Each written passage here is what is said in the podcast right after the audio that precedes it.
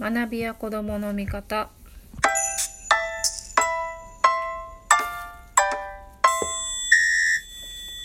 こんばんは。学びや子どもの見方の深松ひろ子です。今日も今日ギリギリになってからやっと収録の収録ができています。これからこれ収録したら今日中に配信できるように頑張ります。で今日はいつもなんか最近多いハス茶とお香はえっ、ー、と西陣の木星を炊こうかな。いや醍醐の桜にしようかなと思います。なので今手元がガシャガシャ言ってますけどお香を炊こうとしてるとこです。これ醍醐の桜っていうお香最後の一本なんです。よいしょ。でも新しいお香届くのが3日なんでちょっとまだ先。よいしょあすごいいい香りがする。香りもね皆さんにお届けできたらいいんですけど。今日のえっ、ー、とですね質問はですねえっ、ー、とモンテッソーリ教育をどう思うか。というものです。モンテッソーリ教育ってすごいなんかえっ、ー、と有名になりましたよね。なんか私が知ってる中で有名になったのは藤井聡太君がモンテッソーリ教育を受けてもう組んじゃないですね。あの藤井さんは何段なんだろう私ちょっと将棋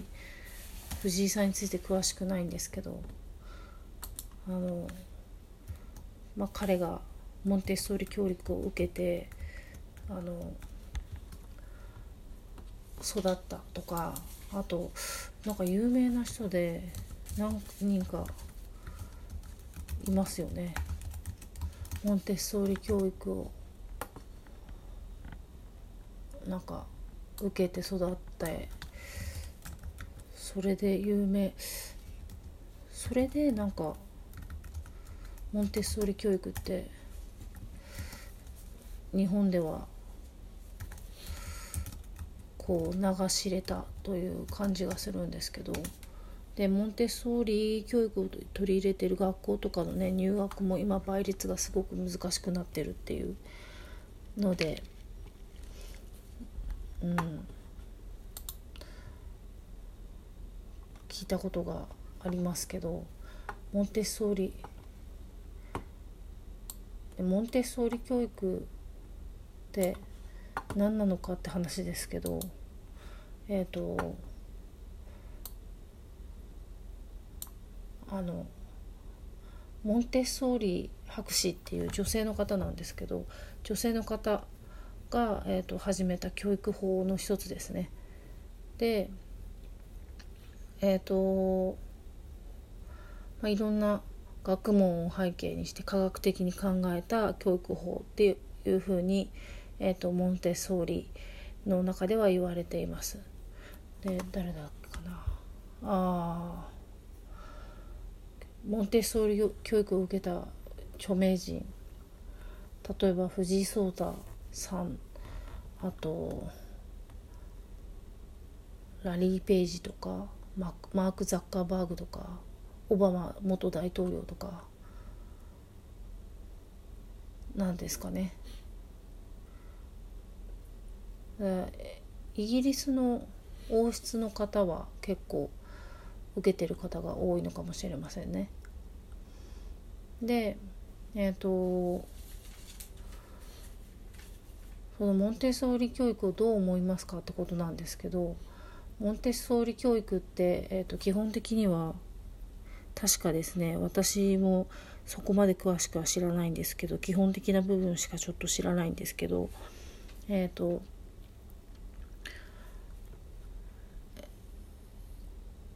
子どもたちの、えーと、運動性が、えーと知識と結びついていてで、えーと、運動性がこの知識を育てると考えている。知あの知性を育てると考えていてで、えーと、基本的に、えーと、子どもの自主性を尊重してそれに合わせて、えーと、指導をするのではなく導いていくお手伝いをしていくっていうスタンスの教師たちがいる。で教師たちは常に、えー、と手伝いをするっていうスタンスですね。でなんか教えたりしつけたりとかっていうわけではないと。でえっ、ー、となのであのすごく授業自体をこう教師が工夫をする実はしてるんですけども工夫をするっていうふうに見えるよりも、えーと、その教具と言われる玩具ですねとかが、えーと考えて作り込まれているものを使ってこう遊んでいく中での知性を身につけていく。で、えーと、道徳も同じように、えーと、その運動の中で身につけていくっていうふうに言われていますしあとその環境の中で身につけていくっていうふうに考えられていますね。で私はうん基本的にモンテッソーリ教育まあ自主性の中で自主性の中で遊びを通して体を動かすことによって知性を伸ばすっていうのはあの賛成する側ですね。で唯一、えーとそこはどうなのかなと思うところがあるとすればですねえっ、ー、と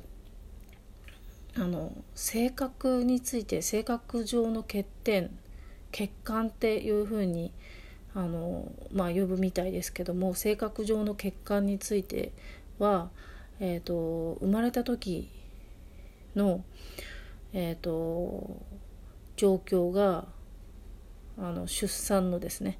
出産の、えーと分娩の時の状況が良くなかったとか3歳までに、えー、と不幸な出来事にあったとか、えーと、適切ではない養育者によって養育されたっていう場合に、えーと、性格上の欠点ができると、まあ、けあ欠陥ができると。いうふうに考えられていて。で全てが、えーと、環境とか、えー、と遊具とかですね。があと運動の量もあと養育者もですね。全てが科学的に合理的に配慮された中で育っていたらば、えーと、性格上に問題の問題が一点もない子供が育つはずだっていう、えーと、ことを言っていますね。でだがそのそのような子は本当に稀にしかいない。でそのまあ、生まれ性格上の欠陥がその後天的にそうですね。実際問題環境でできるってところは大きいとは思いますがその分娩の時のあの実際の難しさですね。あの命の危機に瀕して生まれてきたら性格上の欠陥ができるとかっていうことなわけなんですけどそこについてはちょっとあのそれを言っていてえっ、ー、と多くの母親は、まあ、命を懸けて産むわけなのであの元気に産みたいと思って産んでいると思うのでそこの部分についてだけは、えーと、それはちょっと母親を追い詰めるだけなのではないかなと思うですね。で、えーとまあ、ただモンテッソーリ教育の中ではそういう性格上の欠陥ができてもそれは、えーと、モンテッソーリ教育の中であの素晴らしい教師たち の導きによってあの直すことができるというふうに言われています。なのであのまあ、時間がかかる可能性もあるけれどもあのそういうことはできるとあの直すこと性格上の欠陥は直すことができると言ってますね。なので、えーとまあ、その性格上の血管が出来上がる過程について言う とですね一部分、えーと、養育している、まあ、保護者の方をですねちょっと追い詰めるかもしれないなっていう心配を、まあ、抱くところがありますね。でですがそれが実際問題その幼い子にとってはかなり大きな生活の育成環境だったりはするので、まあ、正直言えば否めないところはありますけれども、えーと、そこに100%起因してしまうっていうのはあのでそれを性格上の欠陥だと言ってしまう。でそれは直さなければいけないって言ってしまうことについての今は特に多様性と言われている中でそこについてのその表現の仕方考え方についてはうんちょっともっと他の表現の仕方があったり捉え方があったりするのではないかなと思いますね。多様性の一部分としてそれを、えーとまあ、導いていくっていう考え方に変えれるのではないかなっていうのは思いますが、えーと、それ以外の部分については私は基本的にまあそうですね自分の息子がもし入る機会があるんだったらまあ入れてみるのもいいのかなと思っていますね。あのとっても一番あの同意するところはあの運動機能が、まあ、知性を育てるっていうところですね。なのであのそこの部分を基軸にして私はまあ良いかなと思っている